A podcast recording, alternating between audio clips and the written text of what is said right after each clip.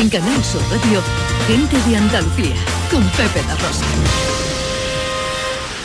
Hola, hola. Buenos días, Andalucía. Soy Julio. Y yo soy Bea. Somos de Triana, de Sevilla. Y os presentamos el programa 232 de Gente de Andalucía. Con el gran Pepe da Rosa. Y la guapísima Ana Carvajal. ¡Feliz domingo! ¡Hola, hola!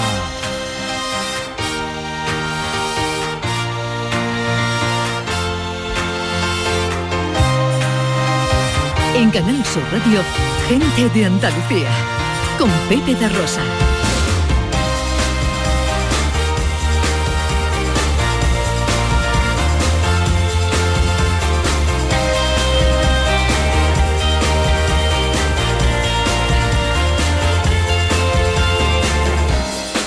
Hola, ¿qué tal? ¿Cómo están? ¿Cómo llevan esta mañana de domingo 20 de marzo de 2022? Ojalá en la compañía de sus amigos de la radio lo esté pasando bien la gente de Andalucía.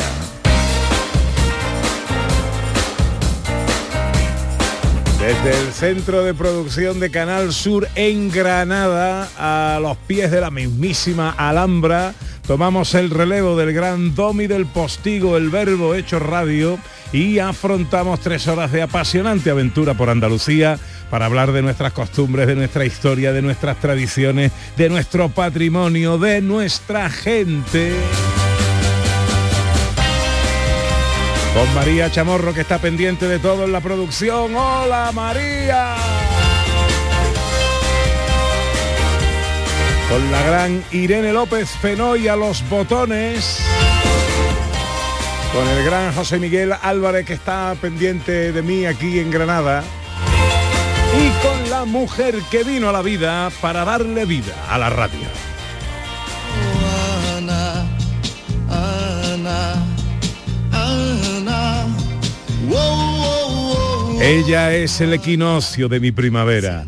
Es mi brote de azahar, costal y trabajadera. Ella es un al cielo con ella. Es mi cirio y mi varal. Ella es mi puente festivo, mi día de celebración. Ella es mi paso cautivo, mi corneta, mi tambor, mi momento recogido, instantánea, inmejorable, mi onomástica, mi sino. Ella es mi Pepe y mi padre. Y es susurro en el silencio de una oscura madrugada, cuando un indiscreto viento te eriza tu piel cansada y te abraza a ese momento que rompe la luz del alba. El decibelio de mi micrófono, el búmetro de mi auricular, es mi compás más isócrono. Ella es Ana Carvajal. Ahora sí, hola Ana, buenos días. Buenos días, Pepe da Rosa, buenos días a todos. Y ha sido esa semblanza muy semana santera, ¿no? Con mucho sentir cofrade allí. La primavera. Y la primaveral primavera. también. Sí. Hoy a las 4 y 33 entra la primavera, así que eh, estamos ya con las sangres alteradas. Sí, la primavera que este año mm, se ha traído abriguito de invierno, pero bueno, para presentarse, Sí. pero bueno. Sí, sí, sí, sí, sí, sí. Bueno, ¿qué tal estás tú? ¿Has descansado ya de tu retorno jienense? Maravillosamente descansada y perfectamente lista y preparada para echar otra mañanita de radio. Bueno, eso está muy bien, porque eh, me gusta que vayamos renovando la cantera, ¿eh? magnífico el saludo, el saludo de esta mañana, y cómo nos gusta que cada día lo primero que suene en nuestro programa sean las voces de nuestros oyentes. Este año, Gente de Andalucía arranca con los saludos de la gente de Andalucía. Buenos días, majarones. Soy José Mudarra, de Sevilla. Y aquí comienza el apasionante y emocionante programa número 186. Bienvenidos de Gente de a Andalucía. Gente de Andalucía. Y aquí comienza el programa número 177. Buenos días, soy Lola, de Y Granada. aquí comienza el programa número 179 Gente de Andalucía. Ellos ya lo han hecho. Si quieres hacerlo tú también, envíanos un WhatsApp al 670-944-958 y te contestaremos con el número de programa que tendrás que presentar. Recuerda, envíanos un WhatsApp al 670-944-958 y anímate a ser la primera voz que suene en Gente de Andalucía.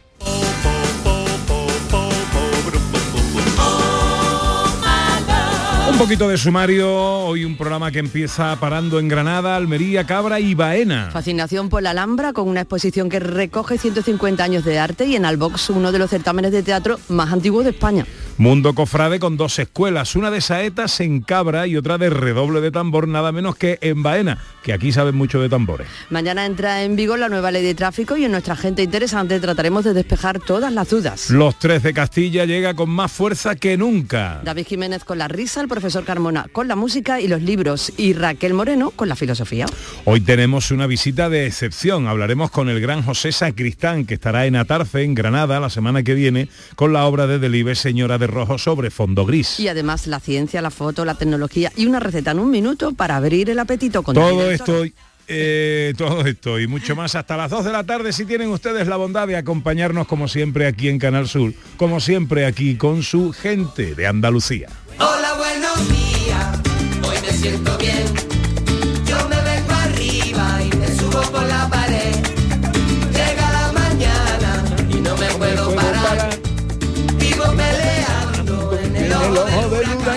Bueno, un paseo que ya sabéis que nos gusta hacer juntos a través de las redes sociales, en Twitter y Facebook, en Gente de Andalucía en Canal Sur Radio y también a través de un teléfono de WhatsApp, el 670-940-200.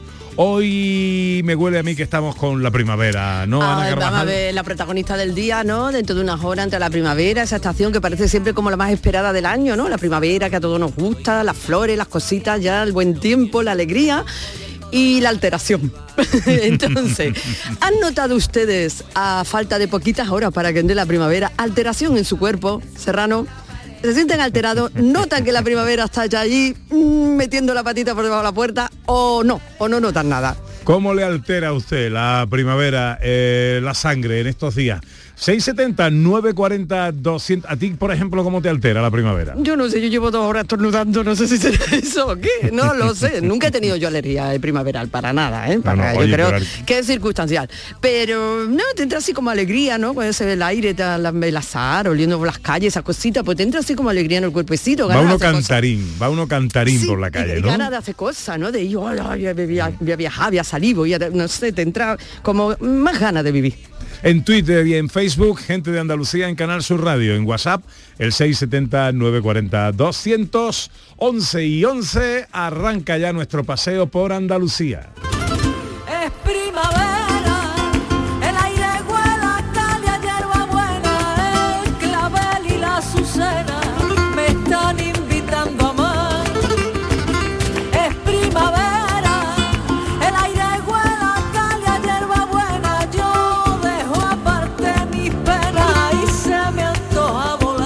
En Canal Sur Radio, gente de Andalucía, con Pepe da Rosa.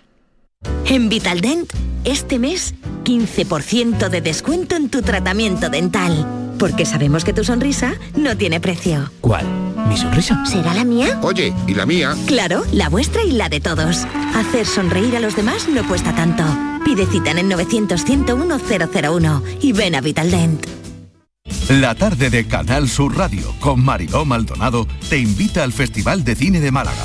Descubre la producción más relevante del cine español, las actividades del certamen y a los galardonados de este año. La tarde de Canal Sur Radio con Mariló Maldonado en el Festival de Málaga. Este lunes desde las 3 de la tarde. Cerveza Victoria. La cerveza de Málaga desde 1928. Exquisita patrocinadora del Festival de Málaga. Este domingo es un super domingo en la gran jugada de Canal Sur Radio. Vive una tarde-noche de fútbol con Canal Sur Radio. Juegan Celta Betis, Cádiz Villarreal y Sevilla Real Sociedad. Y como broche, un Madrid Barça. Siente el deporte y el fútbol andaluz este domingo en la gran jugada de Canal Sur Radio desde las 3 de la tarde con Jesús Márquez. Quédate en Canal Sur Radio, la radio de Andalucía. Gente de Andalucía, con Pepe da Rosa.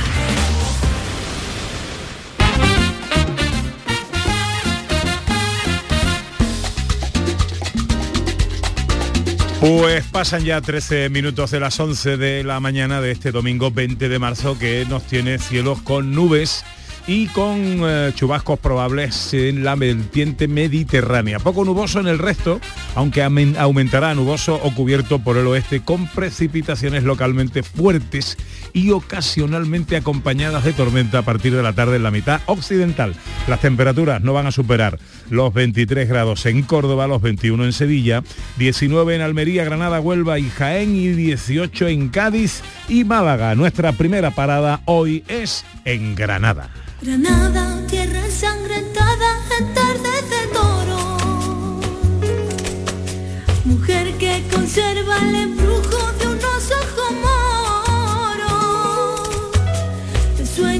Con una exposición, Ana Carvajal, sobre la Alhambra que nos trae 150 años de fascinación. Los que hace desde esta fecha clave, en 1870, que fue el año en que se convirtió en monumento nacional. Este hecho fue un punto de partida para su recuperación, pero también el inicio de su plenitud como inspiración para un montón de artistas. Y todo esto es lo que se puede ver en esta exposición, que ha supuesto un esfuerzo considerable y que podemos y debemos disfrutar todos los andaluces. Ana, tú sabes que yo estoy en Granada. No me El- hable, no me hable. El estudio de Granada tiene, eh, donde estoy haciendo el programa, una ventana que si me asomo aquí a mi derecha, eh, pues veo toda, eh, toda la punta de la colina donde se asienta la ciudad de la Alhambra. Si me asomo un poquito, veo la Alhambra. Se me erizan los vellos solo de escucharte. Y anoche nos hicieron una visita nocturna. ¿Tú has visitado la Alhambra de noche alguna No, vez? no he tenido ese privilegio.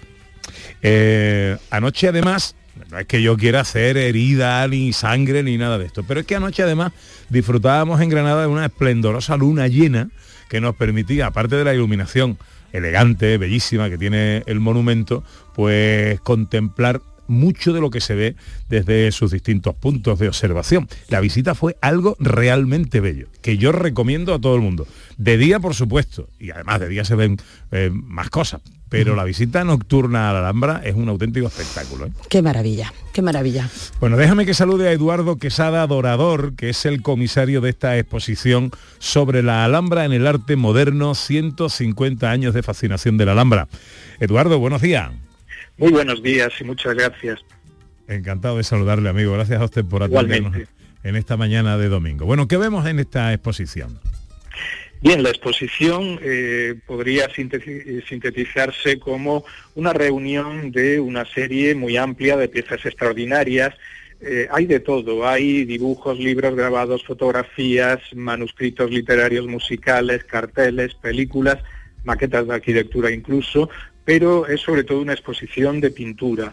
Reúne una serie eh, de piezas extraordinarias que salieron de la Alhambra en su día, que vuelven a la Alhambra ahora excepcionalmente, que no lo habían hecho a veces en 150 años, en 100 años, piezas extraordinarias de Fortuny, de Zor, de Lusiñol, de Beruete, de Regoyos, de López Mezquita, de, Joaquín Sorolla, de quien hay 11 obras, eh, que es un conjunto realmente excepcional, de Maurice Denis, así hasta artistas mucho más recientes, incluso Antoni Tapies, José Guerrero, Rivera, Gerardo Rueda, Guillermo Pérez Villalta, Federica Amat, Julio Juste, en fin, es casi una especie de pequeña historia del arte, de una modernidad considerada en un sentido muy amplio hasta un cierto epílogo posmoderno y todo a través de estas piezas que materializan esa fascinación eh, por la Alhambra de la que hablaba que es antigua como la misma Alhambra en lo literario, pero que tiene su eclosión precisamente en esa cronología de la que también hablaba, 1870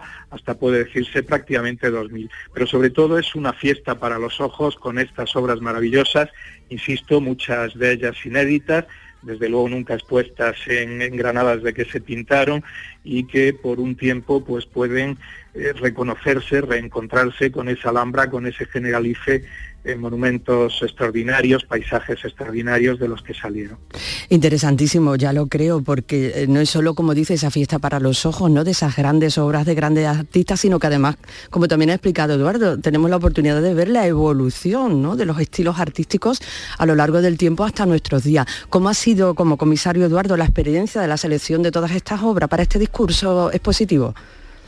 Bien, ha sido gratificante a la vista el resultado, ha sido compleja por los tiempos que corren eh, y porque también se trataba de piezas muy específicas, no, no nos servía cualquier pieza de cualquiera de estos grandes artistas, cualquier pieza eh, es buena, es magnífica, pero se trataba de piezas muy concretas, inspiradas muy concretamente en la Alhambra o también en el Generalife o en el mito del agua, que ha sido los espejos del agua, misterios y alegorías del agua, de los que hablaba eh, Federico García Lorca, pero eh, se trataba de esto, ¿no? Entonces, eh, desde ese punto de vista ha sido un gran esfuerzo, un gran esfuerzo desde la comisaría que he desempeñado yo con la asistencia de Carmen González Castro, también un gran esfuerzo institucional.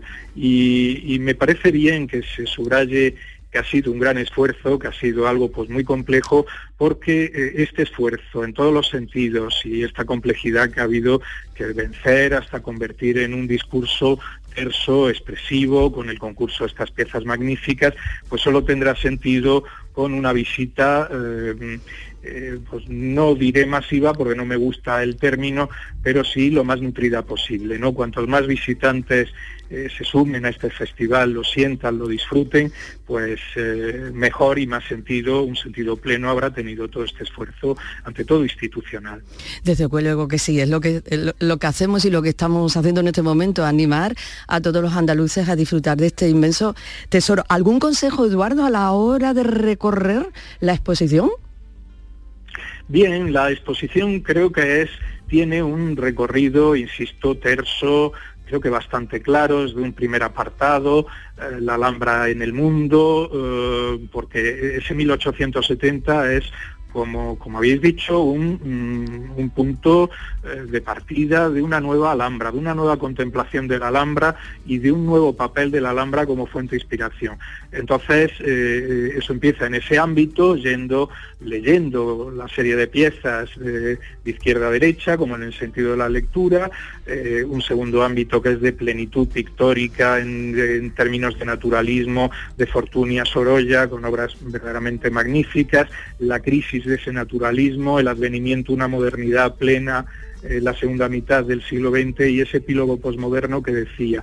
Yo pienso que la eh, exposición es suficientemente expresiva, eh, mm, dejando margen también y partiendo de una confianza a, a la intuición o en la intuición del espectador. Desde luego hay piezas eh, soberbias ¿no? que saltarán a la vista por su espe- espectacularidad o por su profundidad, por su densidad eh, a la vista de este, de este espectador. A la vez, el recorrido incluye alguna sorprendente visión de la Alhambra Real, del propio Palacio Nazarí a través de vanos acristalados que normalmente o no siempre están abiertos en esta sala, pero que se han querido incorporar a la visita para que la experiencia eh, pues esté al nivel de las obras expuestas eh, y como está el propio Palacio de Carlos V por donde se entra, por su magnífico patio renacentista como todo el palacio. Pues como ha inspirado la Alhambra y el Generalife a un buen montón de grandísimos artistas a lo largo de 150 años, una exposición que podemos ver en la capilla del Palacio de Carlos V hasta el próximo 15 de mayo. ¿En qué horarios y días, Eduardo? Pues vamos a ver, es hasta el 15 de mayo, domingo, efectivamente. Durante lo que nos queda de marzo, el horario va a ser de 10 a 18 horas, de 10 de la mañana a 6 de la tarde, y ya en abril y mayo, pues entra el horario de verano, que será de 10 a 20 horas. Mm, Cualquiera de estos eh, momentos es perfecto para ver la, ver la exposición, para pasear en la, por la Alhambra, y, y yo creo que será una experiencia Exacto. inolvidable por la calidad de ese paisaje único en el mundo, por lo que no quiere decir que haya otros, ¿no? Pero este paisaje único en el mundo. Pero y de habrá otro, pero expuestas. Eduardo. Muchísimas gracias. Yo, yo me voy a permitir recomendar la visita eh, al- a la exposición y luego concertar una, una visita guiada nocturna a, a la Alhambra y ya, bueno, si ya nos enamoráis, es que os falta sangre. Eso es, eh, es- eso es imposible. Eduardo Quesada Dorador, comisario de esta exposición, muchísimas gracias amigos por atenderlo. Muchísimas gracias. Un saludo muy cordial, amigo.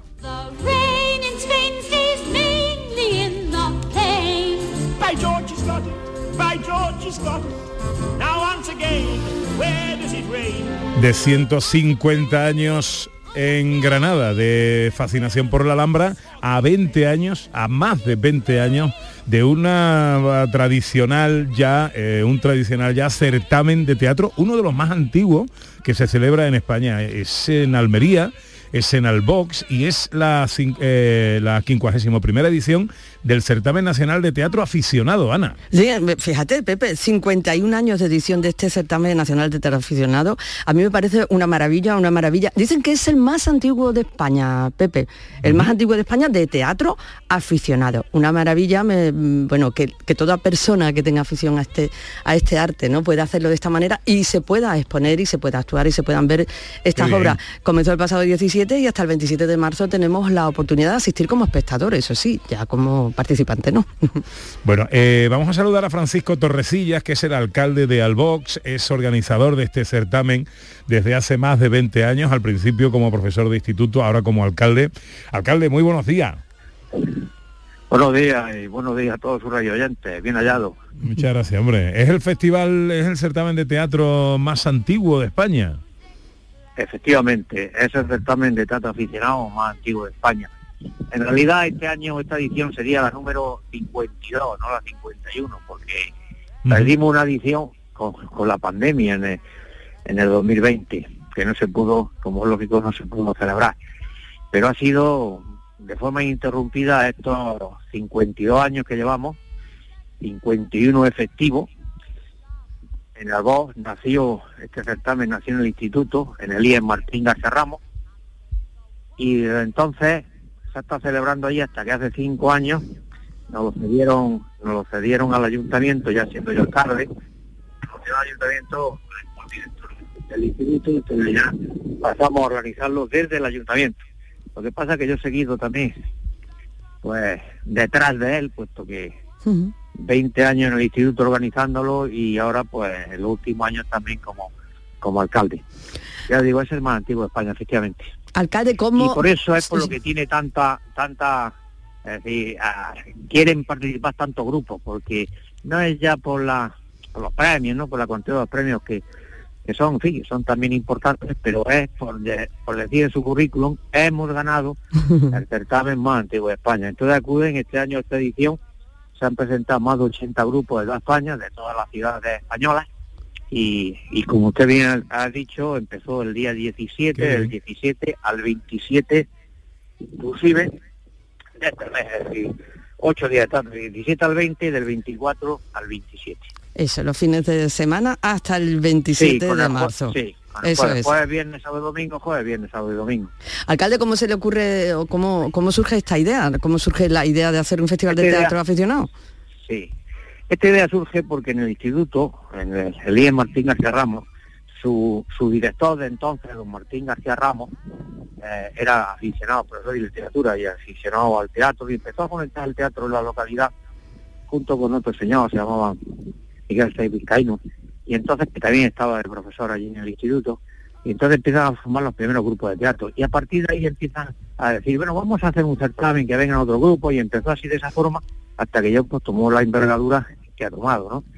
y ha tenido unos años y los tiene pues bastante esplendorosos, la verdad es que estamos muy satisfechos, porque claro, mm, ya cuando se pasa esa barrera que dice que los grupos quieren venir, ¿no? No tienes que estar llamándonos, sino es que es que tenemos, para hacer la selección nos vemos, la verdad, a veces a veces con una dificultad enorme, ¿no? Porque son grupos muy buenos y aquí quien se deja fuera.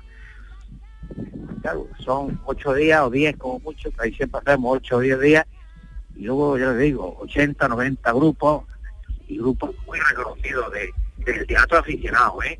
Estamos hablando de teatro aficionado. Sí, sí, sí, sí. sí. Eso, eso, eso, eso. Bueno, pues hasta el 27 de marzo el certamen de teatro aficionado más antiguo de España en su 51 primera edición, que debería ser la 52, pero que es la 51. Francisco Este año puedo decirles que vienen, sí, perdón, quería Sí. decirles, si me permiten, dígame, que dígame. este año vienen representantes de dos grupos de Almería, Sí. tres grupos de Alicante, uno de Burgos, otro grupo de, de Madrid y otro grupo de Córdoba. Esos son los que los grupos que se han seleccionado. Siempre dejamos dos o tres grupos, reservamos dos o tres días para el grupo de Almería porque si no no tendrían, no entrarían, ¿no? Podríamos decir.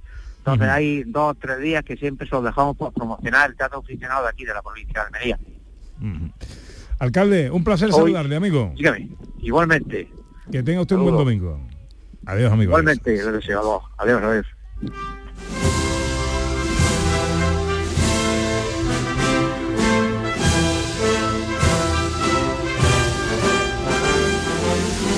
Hoy le estamos preguntando a los oyentes por cómo le altera la sangre la primavera y a los cofrades sin duda la llegada de la primavera, incluso antes, porque ya desde que entra la cuaresma eh, están, estamos con las sangres alteradas.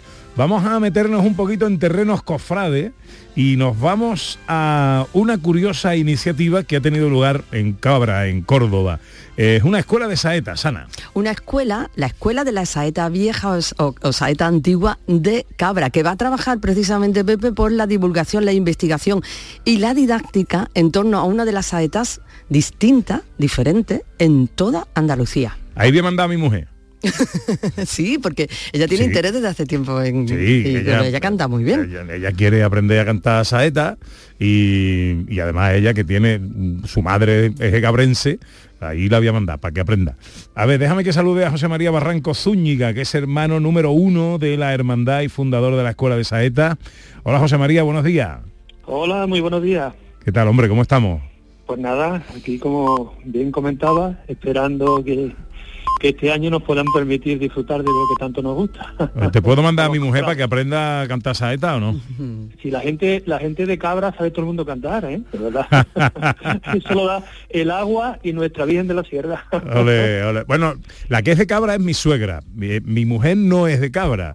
Pues Hombre, algo no te atrevas a decir nada en contra de Cabra, ¿eh? Cuidado. Eh, eh, bueno, ¿esto que de la saeta vieja o la saeta antigua qué es? Pues eh, esto es una tradición oral que se remonta en, en, bueno, prácticamente se puede hablar de casi 300 años, porque si hablamos de la saeta antigua, como la saeta antigua en Andalucía, pues eh, provenía de cantos de iglesia y, sobre todo pues cantos litúrgicos en torno bueno pues a, lo que eran las saetas antiguas, las que se llamaban penetrantes y pecado mortal. Entonces, a raíz de que no eran saetas de Semana Santa, cuidado. Y la saeta de Semana Santa pues era es una saeta que se sitúa según los estudiosos sobre el 1800 1840 y bueno y lógicamente al ser por transmisión oral eh, pues prácticamente como es natural y lógico ha tenido su o ha, o ha tenido que sufrir una evolución importante a lo largo del tiempo no en Cabra se conservan, bueno, se conservan, llegaron tres estilos distintos de, de saetas, de este tipo de saetas, y que se enmarcan, eh, los, entendidos también nos vuelven a situar este tipo de saeta, que no solamente se, más o menos, se, se, se realiza en Cabra, sino también en otras poblaciones de Andalucía. Minoritario el tema, pero, pero sí en otras poblaciones de Andalucía. Y, y estas llegan como saetas narrativas y saetas explicativas. Estas ya hablan de la pasión de Jesús. Y a Cabra, pues en Cabra se conocen tres estilos diferentes dentro de la saeta antigua. El estilo que cantaban dos flamencos, que era Petaca y Vega, eh, son tercios mucho más eh, elaborados, por así decirlo. Eh, luego está también la saeta de una señora que cantaba, esa doña Concha Cabella también, Cabello, que era más de tono iglesia o en torno a canto gregoriano, más o menos. Y, y luego ya está la de mi padre, José Barranco Gutiérrez, que en su juventud pues tuvo la suerte de, de aprenderla de un guarda que se llamaba Campitos. Entonces esta se puede entender o se puede decir que es una saeta intermedia entre las otras dos. Y, y claro, yo la fui con- la fui mamando de pequeño y, y bueno, eh, hasta ahora no hemos tenido la suerte y la oportunidad de poderla poder poder eh, abrir, o sea, eh, planificar una escuela eh, mm, contando con las ayudas, por supuesto, de la Cofradía del Huerto, que de la que fui fundador, como tú bien has dicho. Y, ¿Y qué es lo que vais a hacer en esa escuela, José María? ¿Cómo, cómo ¿Qué es lo que vais a hacer en esa escuela? ¿Cómo se va a desarrollar? Porque tenéis Pues- divulgación, investigación y didáctica. Efectivamente. Sí, eh, en principio, eh, lógicamente, vamos a, a crear una base, tanto sonora como escrita. Sonora eh, intentando recopilar lo que a nivel de Radio Nacional se guarda, eh, también, también a través del- de los trabajos que ha estado haciendo Atalaya Televisión y de, también de trabajo de particulares, eso en el aspecto sonoro. En el escrito más o menos si- seguiremos el mismo guion, estableceremos eh, contactos a través de, de la prensa local y, y de particulares también para saber exactamente si se conservan letras, porque yo tengo pues un total de unas 27 letras antiguas, ¿no? Entonces, pues para seguir, eh, para crear una base sólida y también pues establecer unas partituras que ya el maestro Moral hizo algo sobre el tema de la saeta antigua, pero eh, sí todas eh, esos tres estilos, situarlos en partituras y que se puedan mantener y guardar. Eso con respecto a lo que sería un trabajo de investigación. Luego estaría el trabajo de divulgación. Es decir, eh, trataremos por todos los medios bueno, de, realizar actos de encuentros, tanto con escuelas, escuelas de, nuestra Andalucía, el resto de escuelas que prácticamente eh, mantengan este tipo de saeta antigua. Hemos tenido la suerte en la inauguración, por así decirlo, de la semana pasada, del acto de inauguración, de contar con la escuela de saetas de Marchena, la escuela de saetas de Castro del Río y también estuvo la, la escuela de saetas de Pontegenil. Entonces allí hicimos una exposición, tanto una breve exposición de lo que eran nuestros orígenes de las saetas de cada zona y al mismo tiempo pues también se cantaron o cantamos las saetas antiguas. Y, y bueno, eso sería un poco el tema de divulgación, entrando también en conferencias, en actos culturales y religiosos, y, y bueno, y, y dar esa divulgación también en los centros educativos, para ir creando una base. O sea que trabajo tenemos. Qué bien. Y ya por último sería lo que serían las, las prácticas o las clases didácticas. O sea, cada año lo que haremos es, eh, porque claro, en verano mm, no va a ser muy fácil cantar saeta ni enseñar saeta. Ahí hare- haremos otras cosas. Pero sí, lógicamente ya pasada la Navidad, estableceremos un calendario donde realmente, bueno, pues podamos impartir esas clases y, y la gente pues participe de ellas y porque esto es algo nuestro, algo del pueblo y tiene que ser seguir, sigue teniendo, tiene que seguir siendo patrimonio del pueblo. Ya lo creo. Por eso La escuela de la saeta vieja o la saeta antigua de Cabra va a trabajar por la divulgación, la investigación y la didáctica en Eso torno a una de las saetas eh, de, que son distintas en toda Andalucía. Esto de mantener Eso. las tradiciones, nuestro patrimonio cultural, nos parece extraordinario. Así que felicidades, José María. Eh, y que y que nada, que siga la cosa, que siga la escuela y, y que sigan las tradiciones, que no se pierdan eh, nuestro patrimonio cultural. José María Barranco Zúñiga. Muchísimas gracias, me- muchísimas gracias Pepe y, Sí. y, y la verdad que me gustaría que siguiéramos en contacto a nivel de, de esto porque necesitamos también de la ayuda vuestra. ¿eh? Pues aquí Y- nos tendrás siempre a tu disposición. Más tratándose de cabra, porque cualquiera le dice a la suegra No, sí, es- eh, es lo que que no va a hablar de su pueblo. Tú, tú, lo que te iba a comentar, mm, dale el teléfono a tu suegra, no, pero a tu mujer sí, y le manda. tu suegra no, ¿eh? no, lo de la suegra son algo más serio, ¿eh? José María, un abrazo muy fuerte, amigo. Otro también para vosotros, gracias. Hasta luego, buenos 11 y días. 37.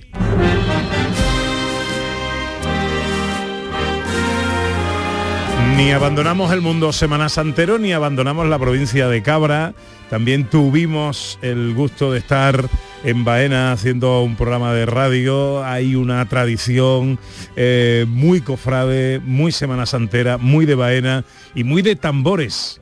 Ana. Así es, y no en vano está ya en trámite para ser declarado bien de interés cultural. El toque de tambor de Baena único, hace único su Semana Santa y seguimos hablando también, Pepe, de transmitir el amor, de transmitir nuestras tradiciones a las nuevas generaciones y a todo aquel que lo quiera aprender. Y se ha retomado en Baena esa escuela, ese taller de redoble del tambor, un sonido único de Baena. Guillermo Iván Bernal es presidente de la agrupación de cofradías de Semana Santa de Baena. Hola, Guillermo. Buenas tardes, buenos días, más bien. Sí, buenos días todavía. Eh, encantado de saludarte, amigo. Igualmente. Bueno, escuela de eh, taller de redobles de tambor para niños, mayores y mujeres. Eh, ¿Cómo planteáis estos talleres? Pues este taller comenzó ya en el año 88, somos veteranos, porque la transmisión de nuestros toques, la transmisión de nuestra cultura y nuestra antropología es importantísimo dentro de un mundo como es la Semana Santa. Ya así nos lo pidió la UNESCO y en el expediente de, porque nuestros tambores son bien de interés cultural van a ser posiblemente bien de interés cultural, pero ya son patrimonio inmaterial de la humanidad por la Eso UNESCO. es, eso es. Lo que nos pide es que mm, se tiene que consolidar la transmisión de valores de padre a hijo intergeneracional. Y eso es lo que procuramos hacer, desde ¿Y cómo se desarrollan estos talleres? Eh, tenemos por un lado taller para adultos, en el que hombres y mujeres están aprendiendo este redoble, y luego tenemos también el taller para los pequeños, para que desde chiquititos estén ya inmersos, que lo están, porque se vive, por supuesto, en la Semana Santa de Baena, pero también para que los pequeños aprendan a hacerlo. Claro, los, nuestros niños tienen desde su más tierna infancia. Tenemos un niño que el más joven es de tres años. De, de- desde Tres prácticamente la cuna, tres añitos. Desde la cuna vayan escuchando el tambor, se familiaricen con el tambor, con los toques del tambor, coger las baquetas y eso, y, lo que nos une a todos por igual en vaina, que es el toque del tambor. Ahí no hay distinciones sociales, de trabajo ni nada. El tambor somos todos y para todos.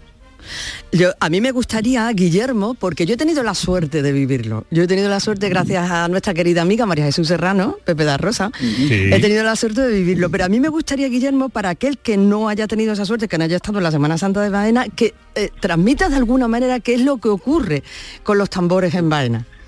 Pues los tambores son el vínculo que une toda nuestra Semana Santa. Nuestra Semana Santa se, se distingue en la dicotomía de la noche y el sol. La, la noche es coliblanca y el día del sol es colinegra. Y nos vamos alternando las turbas, tanto la blanca como la negra, en participar en todos los actos semanas-santeros. En- Es una catequesis cofrade permanente. El judío participa en lo que es el, es lo que es los prendimientos de Jesús, lo que el, el arte de asustar, como decimos aquí, únicamente es cuando el judío se acerca y va procurando sorprender al evangelista que escribe los evangelios. El judío es la transmisión y lo que hace que el acto de Semana Santa al final tenga sentido.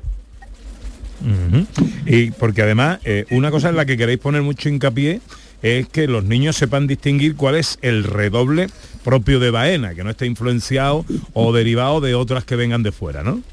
Claro, mm, nosotros mm, participamos en el Consorcio Nacional del Tambor y el Bombo, cada pueblo tiene su propia idiosincrasia y Baena tiene la suya. Eh, la unión no significa que, que debemos recibir influencias externas en cuanto a mejorar. eh, hay muchos pueblos mm, que participan de la misma cultura, pero cada Baena tiene sus toques característicos y son los que se deben de mantener y, y- y consa- y sobre todo consolidar, que no haya influencia en cuanto al toque. Pues taller de redobles de tambor para niños, para mayores, para mujeres en Baena, para mantener esa eh, tradición cultural del redoble propio de Baena y que, eh, y que tan aferrado está a las tradiciones de esta Semana Santa. Guillermo Iván Bernal es el presidente de la agrupación de cofradías de Semana Santa de Baena. Felicidades por la iniciativa y que nada, que siga. ¿Desde cuándo me has dicho que está la escuela? Desde el año 88. Desde el año 88. Pues que siga, que siga la cosa. Guillermo, un abrazo muy fuerte. Igualmente, muchísimas gracias por informar a Andalucía de nuestras tradiciones de forma de entender la Semana Santa. Feliz domingo, amigo.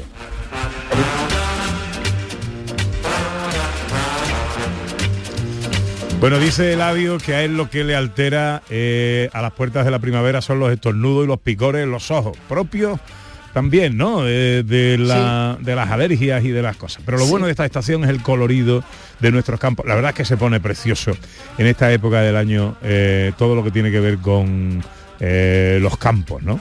Eh, dice Isabel, a mí la entrada de la primavera me vuelve muy alegre. Eh, además, eh, lo que estoy todos los días, además, eh, hace muy buen tiempo. Hoy en mi pueblo dicen que en Francia nos esperan al menos 10 días de buen tiempo. Isabel es una amiga que nos oye desde Francia. Sí, sí, sí, sí, Eh, sí, sí. Además, mira sí. qué bien, porque normalmente nos escribe lo contrario, que allí está lloviendo, que hace mal tiempo, cuando aquí hace bueno, y ahora, pues mira, al revés, tiene buen Eh, tiempo pues allí. está.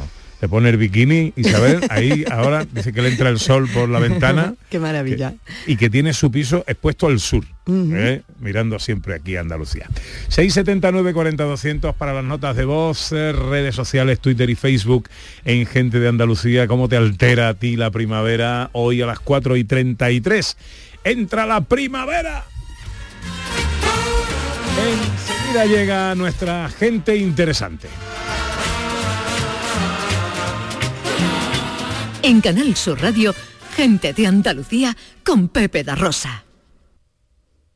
Escuchas Canal Sur Radio en Sevilla. Por fin llega el momento más esperado de las letras sevillanas. Del 15 al 20 de marzo, Tomares celebra su decimotercera Feria del Libro, la primera gran cita literaria del año en España. Seis días en los que Tomares reúne a los mejores escritores del momento en una feria más grande que nunca, con más días, más casetas, más actividades y más autores. Ayuntamiento de Tomares. Tomares, como a ti te gusta. Vente a Dimarsa, ponte en mis manos y dile chao, dile chao, dile chao, chao, chao, empieza ya tu autoconsumo, nuestro petróleo es el sol. Leques fotovoltaicas Dimarsa y despreocúpate de la factura de la luz. Dimarsa.es. Si necesitas un electrodoméstico, ¿por qué pagar de más en grandes superficies? Ven y paga de menos en Tiendas El Golpecito. Tus primeras marcas al mejor precio y una selección de productos con pequeños daños estéticos con descuento adicional y tres años de garantía. Tiendas El Golpecito. Ahorra hasta el 50% en tus electrodomésticos. 954-100-193 y tiendaselgolpecito.es.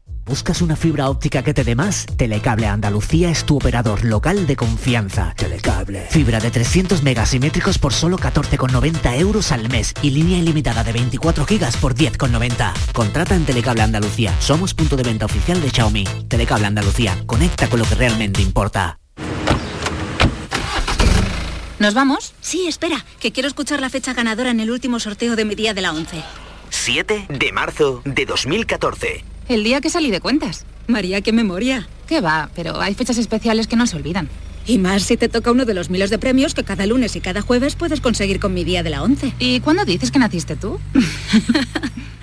A todos los que jugáis a la 11, bien jugado. Juega responsablemente y solo si eres mayor de edad. Humor, ingenio, música en directo, entrevistas. Todo lo tienes en el show del comandante Lara. Y te esperamos los domingos en la medianoche para que disfrutes de la radio más original y divertida. ¡Vas a flipar! ¡Síguenos! El show del comandante Lara. Este domingo en la medianoche. Quédate en Canal Sur Radio, la radio de Andalucía. En Canal Sur Radio, gente de Andalucía, con Pepe da Rosa. Saluda te aprieta la mano con fuerza y sin dudas. 12 menos cuarto, eh, domingo 20 de marzo de 2022. Esto es Gente de Andalucía en Canal Sur Radio. Y mañana, día 21, va a entrar en vigor la nueva ley de tráfico. Una ley que según sus autores se adapta a los nuevos tiempos y da un paso más para seguir avanzando en mejorar la seguridad vial en España. Según el director general de tráfico, Pere Navarro, es una ley que apuesta por el futuro, ya que se incorpora a la ley de tráfico la política de medio ambiente, obligando a los usuarios de la vía a protegerlo y con referencias expresas a episodios de alta contaminación y a zonas de bajas emisiones. También es novedosa porque refleja los cambios que se están produciendo en la movilidad, incorporando a la ley, de los, eh, a la ley los vehículos de movilidad personal, es decir, los patinetes y estas cosas, y dotando de mayor seguridad a los usuarios de las bicicletas. Pero la ley también incide sobre los elementos esenciales de la seguridad vial, como son las distracciones, la velocidad, el alcohol y el no uso del cinturón de seguridad. Ojo que llevar un teléfono en la mano, aunque no lo estemos usando, llevarlo en la mano puede ser motivo para que te quiten seis puntazos del carnet. ¿eh? Con esta nueva ley se incrementan el número de puntos a detraer en determinados preceptos sin aumentar la cuantía económica. Para hablar de la nueva ley de tráfico, pros, contras y lo fundamental que debemos saber y de cómo nos puede afectar a nuestros hábitos de conducción, tenemos hoy con nosotros a Mario Arnaldo, que es presidente de Automovilistas Europeos Asociados. Hola Mario, buenos días. Muy buenos días, Pepe. Encantado de saludarte, amigo. ¿Cómo estás? Igualmente. Encantado y un poco decepcionado con esta reforma de la ley, que aunque se ha pretendido mucho que iba a resolver muchos problemas que teníamos en la seguridad vial, lo cierto es que, en mi opinión, incide solo en aspectos sancionadores. Porque, eh, por ejemplo, eh, aumentan, como bien has indicado, aumentan de 3 a 6 puntos eh, los que se detraen en el caso de llevar el móvil en la mano, pero yo creo que eso, en lugar de sancionarse, se podía haber resuelto porque la tecnología permite que un móvil, cuando detecta que se pone en movimiento el usuario, eh, puede ir por defecto a modo avión o a modo coche y dejar de funcionar. Por tanto, creo que eso es prevención, como ha ocurrido, por ejemplo, en algo que se va a incorporar muy positivamente en los autobuses, porque a partir de julio de- del 22 eh, eh, los vehículos que se dedican al transporte de viajeros tienen que ir con un dispositivo al coloc que impide el arranque si el conductor ha bebido. Eso está muy bien. En el futuro yo creo que es la tecnología y no las multas los que van a resolver el problema.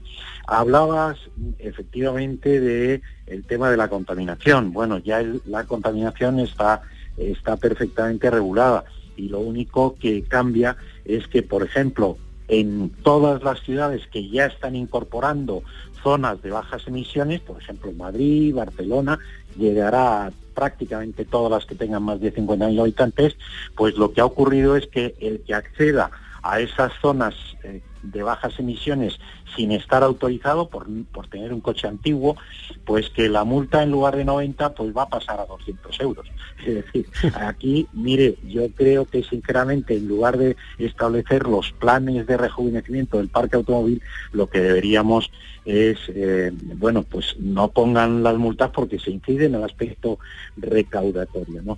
Aquí hay algo que sí es positivo y es unificar los tiempos en que se recuperan la pérdida de puntos. Hasta ahora había una distinción de si cometías una infracción grave, eh, tenías que esperar dos años eh, sin cometer nuevas infracciones para que tu saldo volviera otra vez al contador a 12 y en el caso de las muy graves pasaban a, eh, eran tres años. Bueno, se ha unificado porque, más que nada porque para tráfico era difícil controlar, controlar esto. Yo creo que aquí se han dejado aspectos muy importantes que tenían que haberse regulado. Los vehículos de movilidad personal, los patinetes, se han dejado sin resolver y no se ha regulado. Por ejemplo, la edad mínima a la que se puede acceder a llevar un patinete. O sea, un, niño de 10 años podría mm, ir en un patinete con, en la circulación y, meterse en el flujo circulatorio. No se ha resuelto. Tampoco si hay que eh, registrar ese tipo de vehículos. Si tienen que tener seguro obligatorio, que creo que es muy importante. Eh, en definitiva, no se han regulado aspectos que deberían haberse resueltos. O, por ejemplo, en el tema del carnet por puntos, pues tenemos algunas disfunciones desde 2006 que empezó este permiso. Por ejemplo, no se aplica con igualdad en todo el territorio nacional. En el ámbito urbano hay, hay ayuntamientos que quitan puntos, otros que no. Eh, para los extranjeros que eh, ¿Un ayuntamiento que- puede quitar puntos del carnet de conducir? Sí, sí, sí. Es ¿Ah, que sí? en el ámbito urbano la competencia para sancionar y para quitar puntos es del alcalde, es del ayuntamiento. Es decir, y en España hay más de 8.000 ayuntamientos y cada uno pues aplica de una manera o de otra la pérdida de puntos. Yo en ese sentido creo que debería haberse corregido y lo mismo que yo espero que vuelvan otra vez los turistas. España era un país receptor de turistas, 80 millones de turistas venían cada año. Bueno, pues al turista que viene y comete una infracción, la misma que cometo yo, a ese no le quitan puntos. Por tanto, hay aspectos, o por ejemplo, algo que debería haberse resuelto y es que legalmente el sistema del permiso por puntos que tenemos en España, tal y como está diseñado, eh, permite que una persona que haya agotado su saldo de puntos porque ha cometido reiteradas infracciones pueda seguir cometiendo infracciones, pueda seguir conduciendo, porque es como si, y permítame poner el símil, es como si en un partido de fútbol a un jugador que se le ha sacado la tarjeta amarilla porque está entrando con un juego duro, se le ya eh, vuelve otra vez a cometer otra infracción, se le saca la tarjeta roja, se le permitiera, en lugar de expulsarle del campo y que no pueda seguir pegando patadas, se le permita seguir jugando. Ya, ya, pues ya. esto mismo ocurre en el carne por puntos. Por tanto, hay aspectos que eran positivos y que eran necesarios introducir, pero otros, en mi opinión, se ha excedido el tema sancionador. Y hay un aspecto Déjame que te pregunte por, al- por alguna, alguna cosa. Por ejemplo, tengo una duda porque he leído un, un par de interpretaciones sobre este punto. Relativo a la velocidad, cuando eh, eh, siempre se ha permitido la posibilidad de que en carreteras convencionales eh, el conductor eh, pueda sobrepasar en 20 kilómetros por hora los límites de velocidad cuando se va a adelantar a otro vehículo. Aquí parece que se suprime esa posibilidad. Sí, sí, se ha eliminado y a mí me parece un error, un absoluto error que si me permites voy a explicar Sí. eh, porque afecta a la seguridad vial y va a afectar negativamente a la seguridad vial. El límite de velocidad, eh, los límites de velocidad se establecieron en España desde 1974. Desde entonces y desde el primer límite, con motivo de la crisis del petróleo, precisamente también, pues se estableció que ese margen de 20 kilómetros para poder superar el límite establecido en esa carretera convencional.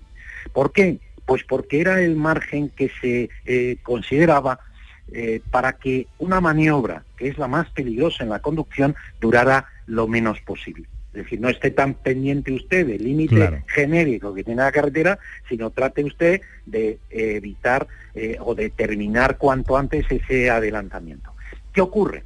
Que desde 1974 y de acuerdo con esa con ese factor de velocidad y con esos márgenes se ha señalizado en España, se han diseñado, construido y señalizado tanto por las rayas horizontales como verticales eh, eh, durante todo este tiempo. ¿Qué ocurre? Que si cambian algunos de los factores que se han tenido en cuenta para la instrucción de carreteras que los ingenieros tenían marcada, diciendo, mire usted, hay que tener en cuenta este margen de velocidad, hay que tener en cuenta la- el tamaño de los vehículos, tengan en cuenta que, por ejemplo, que se permite ya los camiones que pueden trenes de trenes camiones trenes de camiones que tienen una, una dimensión mayor, que además desde hace dos años se ha aumentado o se ha permitido que los camiones en carreteras convencionales puedan ir a mayor velocidad. Pues ¿qué ocurre?